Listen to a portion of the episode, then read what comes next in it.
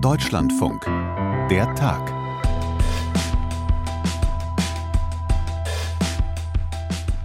Wenn der Präsident einer Atommacht das hier sagt, dann ist sofort klar, eine freundliche Ansage ist das nicht. Sie sprechen davon, militärische Kontingente der NATO in die Ukraine zu entsenden. Aber wir erinnern uns an das Schicksal derer, die in der Vergangenheit ihre Kontingente nach Russland geschickt haben. Jetzt wären die Folgen für Eindringlinge noch weitaus tragischer. Sie sollten verstehen, dass auch wir Waffen haben, die Ziele auf ihren Staatsgebieten treffen können der russische Präsident Wladimir Putin heute Vormittag bei seiner Rede zur Lage der Nation, auch mit klaren Botschaften ans Ausland. Diese Rede trifft jetzt zusammen mit einer Entwicklung in der Republik Moldau, die viele alarmiert, einfach weil sie stark an das erinnert, was vor gut zwei Jahren in der Ukraine passiert ist. Auch dort in der Republik Moldau, genauer gesagt in der Region Transnistrien, da rufen jetzt Separatisten nach Hilfe aus Moskau. Sortieren wir gleich und im Saale-Orla-Kreis in Ostthüringen. Da sollen Asylbewerber zu vier Stunden Arbeit pro Tag verpflichtet werden, zu einem Stundenlohn von 80 Cent. Wir gucken uns die echt vielschichtige Diskussion dazu an. Machen wir alles heute in der Tag, an einem schönen Tag in einem Schaltjahr am 29. Februar 2024. Ich bin Sandra Schulz. Hi. Wladimirovich Putin. So und nicht anders klingt es, wenn der russische Präsident zur Lage der Nation antritt. Für uns verfolgt hat das heute Vormittag unsere Osteuropa-Expertin Sabine Adler und die ist jetzt in der Leitung. Hi Sabine. Hallo. Lass uns starten mit Putins Rede zur Lage der Nation. Wie hast du den russischen Präsidenten da heute Vormittag erlebt?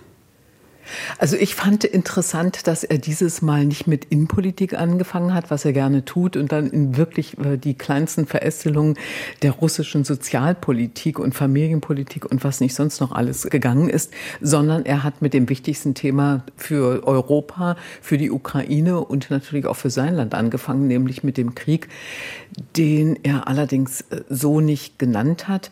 Und das war wieder eine Mischung aus Lügen. Lügen deshalb, weil er zum Beispiel gesagt hat, dass eben Russland den Krieg nicht angefangen hätte, sondern er viel mehr Russland alles dafür tun würde, um diesen Krieg zu beenden, um den Narzissmus dort auszurotten und die Souveränität und Sicherheit unserer Bürger zu schützen. Also wieder diese Vereinnahmung. Und es gibt, und das war ja so im, im Anbetracht dessen, was sich äh, gestern im Vorfeld um Transnistrien herum abgespielt hat, wichtig, hat er was gesagt dazu oder nicht? Und so direkt dieses Wort äh, Republik Moldau und Transnistrien, das hat er nicht in den Mund genommen, aber er hat etwas anderes getan. Er hat eben über Novorossiya gesprochen, Neurussland und auch da von unseren Bürgern. Und damit ist Transnistrien ja durchaus gemeint. Und vielleicht noch ein Moment, was er auch gemacht hat. Er hat auf der einen Seite sehr, sehr länglich ausgeführt, welche neuen Raketen und Waffen die russische Armee in Betrieb genommen hat und dass es auch weitergeht mit der Entwicklung der Waffen und auf der anderen Seite dem Westen vorgeworfen, dass er äh, Russland in ein Wettrüsten hineinziehen wolle. Und das war ein bisschen merkwürdig, weil er zuvor auch ausgeführt hat, dass die russische Kriegswirtschaft in den Rüstungsbetrieben unter anderem im Dreischichtsystem arbeitet. Und was er auch wieder untergebracht hat, das war eine sehr wenig subtile Drohung auch wieder mit der Atombombe, die er als solche nicht genannt hat, was so auch in diesem Gestus, glaube ich, nicht ganz neu war. Was will er damit sagen? Genau, das war im Gefolge sozusagen der NATO-Erweiterung in Richtung Finnland und Schweden, also man müsste ja eigentlich sagen Norderweiterung.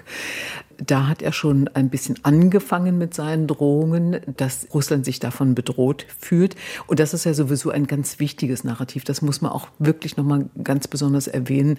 Russland sieht sich immer nur als Opfer, das nie an irgendetwas schuld ist und schon gar nicht am Krieg, schon gar nicht an der Aggression, unter anderem gegen die Ukraine. Und er stellt sich, sein Handeln, sein Land im Grunde genommen immer als den Hort des Verständnisvollen, des Gesprächsbereiten und ja, des Guten dar. Wir gehen in der Region ja gleich noch weiter. Du hast es ja auch schon angedeutet. Aber vielleicht noch die kurze Frage zur russischen Innenpolitik. Was war da das Wichtigste oder war da überhaupt was wichtig?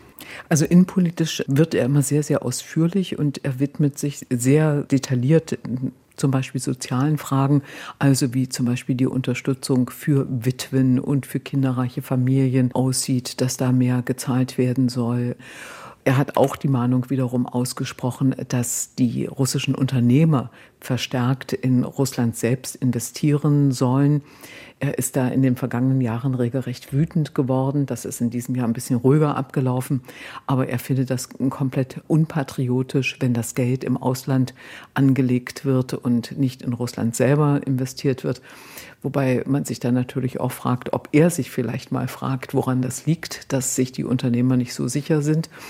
Also es gab wirklich in, eigentlich in jedem Lebensbereich bis zur Fischwirtschaft und die Entwicklung von Bahnstrecken. Es wird alles, alles berührt. Er hat sich viel Zeit genommen, zwei Stunden und sechs Minuten. Das ist eine ziemlich lange, wenn nicht überhaupt die längste Rede am Stück. Okay, und dann gehen wir jetzt zurück zu dem, was mutmaßlich Wladimir Putins Drehbuch ist. Diese Rede zur Lage der Nation, die trifft jetzt ja zusammen mit einer beunruhigenden Entwicklung in der Republik Moldau, dort in der Region Transnistrien, wo prorussische Separatisten jetzt Moskau um Hilfe gebeten haben. Lass uns mal mit den Basics starten. Transnistrien. Was muss man über diese Region wissen? Vielleicht ist ganz gut, wenn man sich vorstellt auf der Karte, wo es liegt. Wir nehmen die Ukraine, wir haben im Osten eben den Donbass und wir haben im Süden Odessa und die Krim und wir haben im Westen die Republik Moldau. Und die Republik Moldau hat an der Grenze zur Ukraine im Westen einen kleinen Streifen und das ist Transnistrien. Und Transnistrien, das ist ein Teil einer Region, die schon seit sehr langer Zeit, genau genommen seit 34 Jahren, nicht zu Moldau gehören möchte. Und zwar eben seit 1990, und das muss man sich so vorstellen, damals gab es noch die Sowjetunion, es gab die Sowjetrepublik Moldau oder die Moldauische Sozialistische Sowjetrepublik, so heißt es ganz exakt. Und da schon zu dieser Zeit wollte Transnistrien nicht zu Moldau gehören, sondern zur russischen Republik. Und diese Separatismusbewegung, die ist dann nach dem Zerfall der Sowjetunion ein Jahr später, 1991, auch von Boris Jelzin immer gepflegt worden. Dieser Streifen mit den Separatisten an der Macht, der hat immer Geld gekriegt von Russland und ist vollständig wirtschaftlich abhängig von Russland, wird durch den Gasimport aus Russland am Leben gehalten. Also Transnistrien zahlt überhaupt gar nichts, bekommt das Gas kostenlos von Russland hat ein Elektrizitätswerk, damit stellt es Strom her und diesen Strom verkauft er unter anderem an die Republik Moldau und an andere Abnehmer. Das ist im Grunde genommen das Überlebens- und das Finanzierungsmodell von dieser Region. Mm, und das heißt mit anderen Worten, auf die Separatisten dort, also auf diese Gruppe, kann sich Putin wahrscheinlich ziemlich verlassen. Genau, und das geht eben schon über Generationen hinweg. Das hat er sozusagen von Jelzin mit übernommen. Und das ist auch deshalb so möglich, weil diese Region auch eine wirklich zutiefst korrupte Region ist, die immer Waren auch geschmuggelt hat, aller möglichen Art, unter anderem eben auch nach Moldau. Und Moldau hat jetzt reagiert und hat gesagt, ähm, für bestimmte Waren müssen Zollgebühren erhoben werden. Und da ist man sozusagen etwas wach und unruhig geworden in Tiraspol und hat äh, von, fängt jetzt an, von einem wirtschaftlichen Druck zu sprechen. Das war gestern, als dieser Kongress sich mit dem Hilfruf an äh, Moskau gewendet hat, war das der äußere Anlass. Also angeblich würde Moldau Druck auf Transnistrien ausüben und deshalb äh, wurde Hilfe herbeigerufen.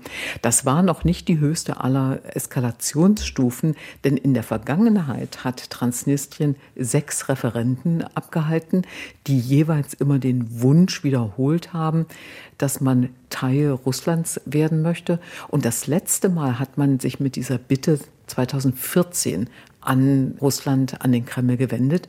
Und zwar im Zusammenhang mit der Annexion der Krim, als die Krim einverleibt wurde.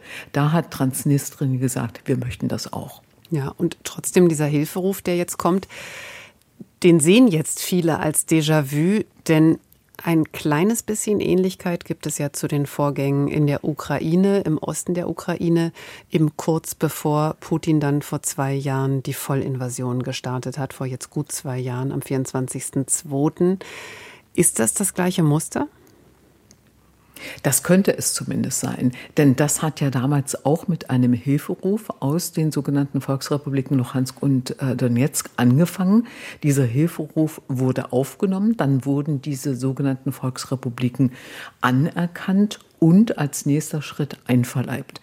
Und in diesem äh, Szenario wird deutlich, wie es jetzt erstens nochmal ablaufen könnte im Falle von Transnistrien. Und es gibt noch eine andere Parallele. Und zwar bezieht die sich auf den hybriden Krieg, den Russland die ganze Zeit führt, auch gegen Moldau, auch gegen diese sehr europafreundliche Regierung unter der Präsidentin Maya Sandu. Und das Ganze ist nicht zufällig jetzt in diesem Jahr. Das hat natürlich etwas mit dem Krieg äh, gegen die Ukraine zu tun. Zum einen, es hat was mit der Präsidentschaftswahl, der sogenannten Wahl in Russland zu tun. Aber vor allem hat das damit zu tun, dass die Präsidentschaftswahl in der Republik Moldau ansteht und auch ein Referendum über Moldaus EU-Mitgliedschaft. Und da ist der Kreml auf dem gleichen Trip, wenn ich das mal so salopp hm. sagen darf, wie bei der Ukraine unterwegs. Diese EU-Mitgliedschaft Moldaus soll mindestens torpediert, wenn nicht gar verhindert werden. Und wie groß ist dann die Sorge vor einem ähnlichen militärischen Vorgehen, was ja eben auch eine große Offensive dann auf die Republik Moldau bedeuten würde? Allerdings natürlich geografisch, du hast es ja gesagt, es ist ja gar kein Nachbarland Russlands, sondern der Ukraine. Ganz genau. Und da sind jetzt wirklich so mehrere Explosionsherde, mehrere mögliche Explosionsherde. Der erste ist Transnistrien selbst. Dort stehen russische Truppen. Die sind im Verbund mit Einheimischen, Transnistrien sozusagen oder Moldauern, die sogar angehalten werden, die russische Staatsbürgerschaft zu übernehmen. Und diese Soldaten können natürlich unglaublich leicht auch eingesetzt werden, um zum Beispiel Stürmanöver an der ukrainischen Grenze zu veranstalten oder nach Moldau hin zu veranstalten. Denn dieses Transnistrien ist ja in der Sandwich-Position sozusagen zwischen Moldau und der Ukraine. Und wenn man sich das anschaut, es gibt eben keine Landverbindung zu Russland, völlig klar, völlig korrekt, aber es gibt den besetzten Teil der Südukraine, nämlich die Gegend um Cherson. Und es gab immer wieder die Angst in Chisinau, also in der Hauptstadt der Republik Moldau, dass sich dieser Vormarsch von Cherson bis nach Odessa fortsetzen könnte. Und zwischen Odessa und Moldau sind es ungefähr 60 Kilometer. Das heißt also, man ist wirklich ganz, ganz dicht dran. Und wenn die russischen Truppen tatsächlich diesen Korridor im Süden der Ukraine bis nach Moldau erobern würden, dann gäbe es eine Landverbindung. Und das Ganze ist deshalb natürlich auch noch mal so gefährlich, weil es ja heißt, dass die Ukrainer nun noch einen Frontabschnitt, nämlich den im Westen, absichern müssen. Das heißt, sie geraten damit noch mal mehr unter Druck. Und all das, diese ja wirklich sehr gefährlichen Entwicklungen, die fallen jetzt in eine Woche, in der die europäischen Hauptstädte und auch die Hauptstädte der NATO-Mitglieder ja tief mit sich selbst beschäftigt waren. In dieser Debatte, die der französische Präsident Macron angestoßen hat, mit seiner Bemerkung, auch Bodentruppen in die Ukraine zu entsenden, schließe er nicht aus. Heftiger Widerspruch kam da zum Beispiel aus Berlin vom deutschen Bundeskanzler von Olaf Scholz. Wie unkoordiniert stehen die Länder des Westens, des sogenannten Westens, da jetzt da? Ja, völlig unkoordiniert. Und das, was jetzt tatsächlich sich rächt, ist eigentlich, man müsste doch im Schulterschluss gemeinsam auftreten, der Ukraine den Rücken stärken und ist im Grunde genommen jetzt mit einer Schadensbegrenzung beschäftigt. Zum einen eben diese Äußerung von Macron, die überhaupt nicht gut vorbereitet worden ist. Denn natürlich hat er ja recht, dass wenn man das ganz, ganz weit vorausdenkt und wenn man sich die Verhältnisse anschaut, wie sich dieser Krieg entwickeln könnte, dann kann es natürlich sein, dass irgendwann die Entscheidung fallen muss, was wird mit der Ukraine. Ist es tatsächlich so, dass man wartet, dass die Ukraine ausblutet, dass sie selbst keine Soldaten mehr hat oder nicht genügend Soldaten mehr hat und man quasi dieses Land dann doch Russland überlassen müsste? In der Gefahr, dass Russland sich dadurch ermutigt fühlt, weiter vorzugehen, weiter Richtung Westen vorzugehen in angrenzende NATO-Länder. Das ist ja das Szenario, was in, im Baltikum zum Beispiel längstens gedacht wird, auch in Polen längstens gedacht wird. Und dass man für sich intern in der NATO ein Szenario entwickelt und berät, auch für sich selber rote Linien zieht, das ist doch das Normalste von der Welt. Aber muss man das nach außen tragen? Und wenn man es nach außen trägt, war, war dann nicht damit zu rechnen, dass natürlich Länder, die entweder in Wahlkämpfen sind, vor wichtigen Wahlen stehen, wie in Deutschland, oder wo es ohnehin eine sehr ängstliche Bevölkerung gibt, oder wo, wo man einfach sagt, hier ist überhaupt kein Boden bereitet, keine Diskussion geführt, wie würden wir uns verhalten in einem solchen Fall. Wir müssen darüber erstmal selber nachdenken. Dass das jetzt also so eine Kakophonie wurde, das ist wirklich Emmanuel Macron zuzuschreiben. Das hätte er bedenken müssen. Er hätte wirklich überlegen müssen, ob er nicht dreimal sich auf die Zunge beißt, anstatt mit einer solchen Idee so öffentlich rauszukommen. Und im Grunde genommen, und das ist ja das, was äh, möglicherweise dahinter steht, eigentlich eine Retourkutsche gegen Kanzler Scholz fährt, weil der Kanzler mehrfach nun angemahnt hat, dass der französische Beitrag zur Unterstützung der Ukraine doch ziemlich klein geraten ist. Wird uns jedenfalls alles noch lange beschäftigen und alles absehbar keine einfachen Diskussionen. Dankeschön für die Erklärungen und Schilderungen bis hierhin an Sabine Adler. Sehr gerne. Asylbewerber im Saale-Orla-Kreis in Ostthüringen. Die sollen zu einfachen Arbeiten verpflichtet werden für eine Entschädigung von 80 Cent pro Stunde. Ist das jetzt ein Aufreger, weil 80 Cent ja so weit weg sind vom Mindestlohn, weil das ja schon fast so ähnlich ist, als würde man völlig unbezahlt arbeiten oder noch krasser gesagt, so wie Sklavenarbeit?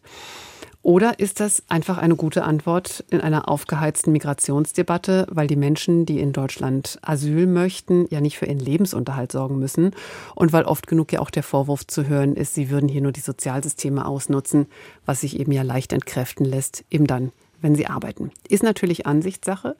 Und wir wollen zu der Debatte jetzt die wichtigsten Fakten liefern, beziehungsweise zum Glück ist Volker Fintermer aus unserem Hauptstadtstudio jetzt in der Leitung, der genau diese Fakten hat. Hi Volker. Hi, grüße dich. Arbeiten für 80 Cent. Warum geht das überhaupt, wenn der Mindestlohn in Deutschland ja bei 12,41 Euro liegt? Ja, ich glaube, Sandra, da können wir wohl die 1-Euro-Jobs für Langzeitarbeitslose als Vorbild nehmen. Die sind ja damals mit den Harz-Reformen eingeführt worden oder haben zumindest an erheblicher Bedeutung gewonnen. Und diese Arbeitsgelegenheiten sind ja vor allem gedacht gewesen für Langzeitarbeitslose als Hilfestellung für den Rückweg ins Berufsleben und müssen auch von öffentlichen Trägern angeboten und eben nicht von Unternehmen. Also zum Beispiel um Arbeit in einem Verein oder bei einer öffentlichen Einrichtung.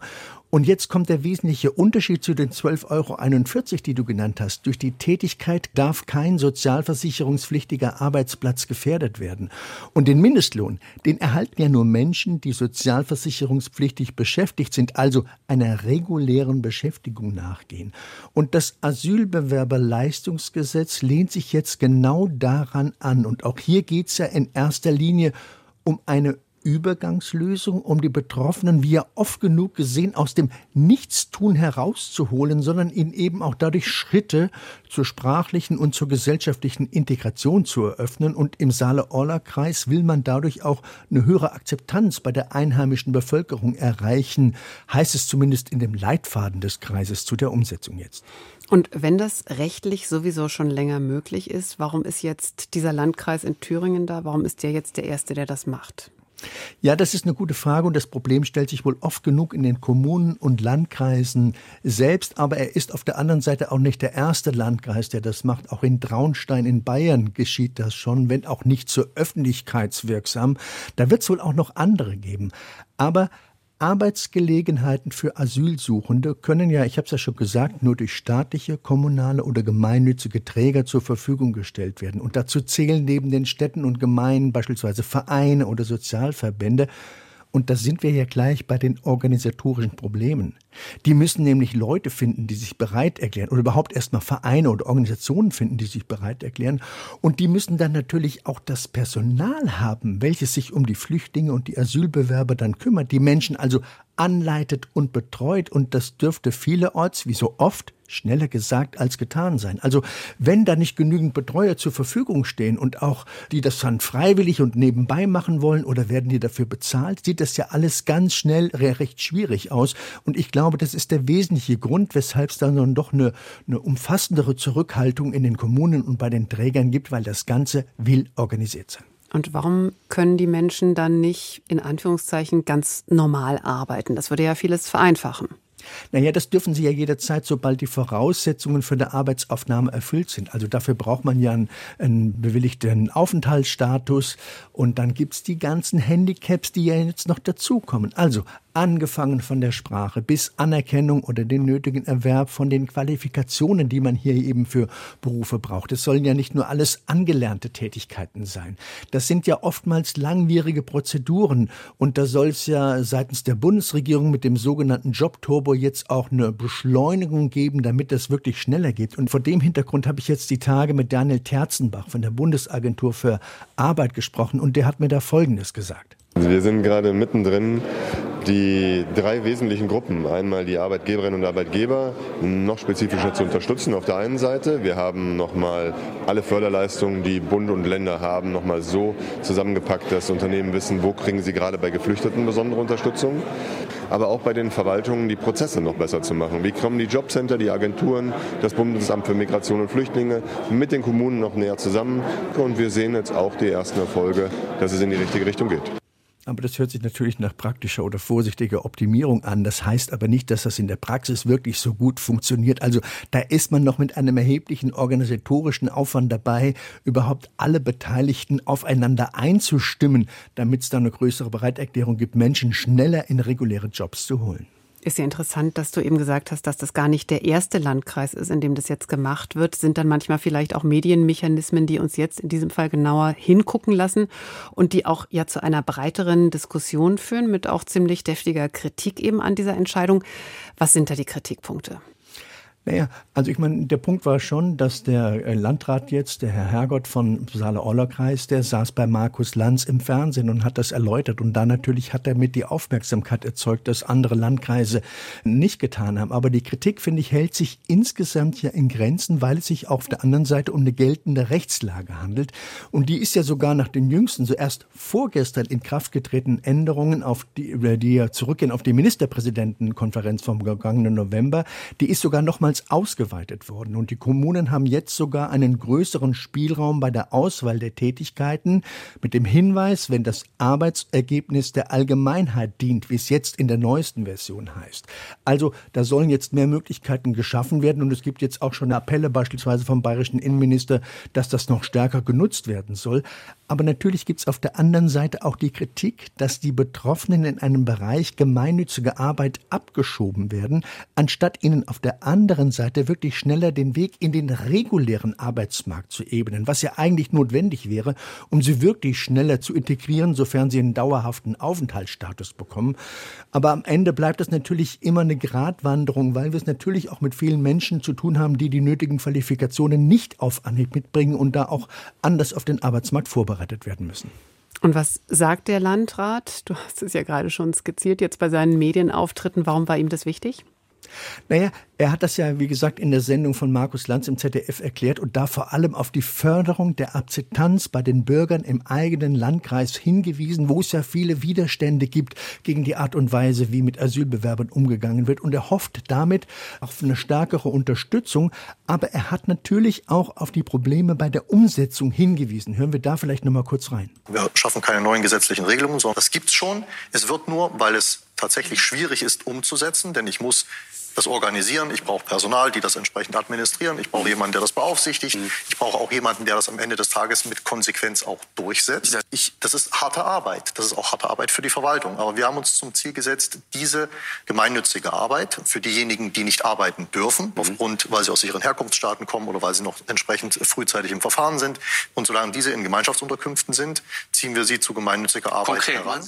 Also man hört dann natürlich ganz stark, es ist die Idee, das wirklich umzusetzen, die geltende Rechtslage umzusetzen, aber das ist auch für den Landkreis verbunden mit viel Arbeit. Ich habe jetzt auf den Seiten des Landkreises geschaut, da gibt's den Appell, dass Sozialverbände, Vereine und wer auch immer der als gemeinnütziger Träger in Frage kommt, dass die sich jetzt melden und solche Plätze zur Verfügung stellen, wenn sie eben das nötige Personal zur Betreuung haben.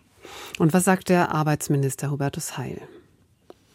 Ja, der Arbeitsminister beschreibt tatsächlich die beiden Pole, die es dabei gibt. Er verweist natürlich auch auf die geltende Rechtslage, die das erlaubt und sagt jetzt gegenüber der Bildzeitung, im Einzelfall mag das wohl auch sinnvoll sein, Menschen eben während mitunter langen Wartezeiten in den Sammelunterkünften da auch wirklich zu beschäftigen. Aber eben durch die Arbeitspflicht würden die Flüchtlinge allerdings auch nicht nachhaltig auf den ersten Arbeitsmarkt integriert. Und davor warnt Hubertus Heil. Denn das Ziel sollte ja sein, ich habe es auch schon erwähnt, Menschen, die hier Schutz gefunden hätten, wirklich dauerhaft in sozialversicherungspflichtige Arbeit zu bringen, also in reguläre Arbeit. Und das sollte ja das Ziel sein. Da hofft jetzt Hubertus Heil weiterhin auf den sogenannten Jobturbo, der in seinen Augen aber auch noch verbesserungswürdig ist, weil auch da die Arbeitgeber im Moment offenbar noch zurückhaltend sind, auch Menschen mit wenig Deutschkenntnissen einzustellen und dafür zu sorgen, dass die eben nicht in der Arbeitslosigkeit verharren. Und gerade bei dem Thema, beim Thema Integration Geflüchteter am Arbeitsmarkt, da läuft es in Deutschland bei uns ja nicht so toll, gerade auch im Vergleich zu anderen Ländern um uns rum. Woran liegt das? Wir haben es ja in Teilen schon abgearbeitet. Da kommen wirklich viele Faktoren zusammen, Sandra. Das sind die fehlenden Sprachkenntnisse. Deutsch erwirbt sich nun mal schwieriger als Englisch und andere Sprachen, die langwierig aufgeholt werden müssen, um überhaupt in einem Job Fuß fassen zu können. Also B2, das Sprachniveau gilt ja als Voraussetzung, um hier wirklich gut integriert arbeiten zu können. Dann kommen die nicht vorhandenen Qualifikationen oder auch die langwierige und schwierige Anerkennung vorhandener Qualifikationen dazu. Und nach unseren klassischen Maßstäben passt da vieles einfach nicht zusammen. Dann die aufwendigen Verfahren bis zur Anerkennung oder zur Ablehnung, für die die Flüchtlinge faktisch mit langen Wartezeiten ja verbunden sind und die manchmal auch den Flüchtlingen im Wege stehen, die schon einen Job gefunden haben. Auch die Geschichten kennen wir ja, dass Menschen da plötzlich abgeschoben werden sollen, obwohl sie hier integriert sind und schon eine Arbeit gefunden haben. Also das sind viele Faktoren, auch bürokratische Hemmnisse, das Wort wird ja im Moment gerne im Mund geführt, die dazu führen, dass die Menschen wirklich so lange in, in regungsloser Arbeit Arbeitslosigkeit verharren. So, jetzt also dieser ziemlich breit beachtete Move des Saale-Orla-Kreises. Was ist deine Prognose, wenn da jetzt ganz viele Landkreise folgen? Naja, ich glaube, das Interesse dürfte schon da sein. Allein die Umsetzungsprobleme, also das, worauf jetzt auch Herr Hergott, der Landrat von Saale-Orla-Kreis hingewiesen hat, dürften die größten Probleme sein. Das Ganze funktioniert ja auch nur, wenn man Organisationen und Menschen findet, die sich dann um die Flüchtlinge kümmern, die sie betreuen, die sie anleiten. Sonst wird das Ganze nicht wirklich wirkungsvoll sein. Und dann wäre es perspektivisch oder strategisch sinnvoller, die Menschen so schnell wie möglich für den ersten Arbeitsmarkt zu qualifizieren. Dankeschön, dass du uns das hier so breit aufgefächert hast. Volker, bis bald und bis demnächst. Gerne wie der russische Präsident Putin die Welt sieht und wie gefährlich das für seine Nachbarn ist und bleibt. Und die Diskussion um die Arbeitspflicht für Asylbewerber, das waren heute unsere beiden Themen hier bei der Tag. Heute Morgen auf unserer Redaktionssitzung, da fanden wir noch ein ganz anderes Thema, auch oberspannend. Der Bund der Pfadfinderinnen und Pfadfinder hat als erster von mehreren Verbänden in Deutschland systematisch Vorfälle sexualisierter Gewalt in den eigenen Reihen untersuchen lassen. Heute wurden die Ergebnisse vorgestellt und, kleiner Spoiler, froh machen die nicht unbedingt. Also der Missbrauch hat alleine stattgefunden, aber ich wurde aus der Gruppe rausgenommen. Und das ist genau der Punkt, wo ich sage, das muss ja jemand mitgekriegt haben. Das sagt Helene Berg, die eigentlich anders heißt und die heute in unserer Sendung Hintergrund vorkommt. Natürlich auch zu hören in unserer Audiothek-App. Ihr habt es gemerkt, wir haben uns über das Thema heute nicht rübergebeugt, aber wir empfehlen da wirklich sehr die Arbeit der Kolleginnen und Kollegen. Das war der Tag. Heute am 29. Februar. Herzlichen Glückwunsch an alle Geburtstagskinder von Tom Funke hier aus dem Team und von mir, von Sandra Schulz. Dankeschön fürs Zuhören und tschüss.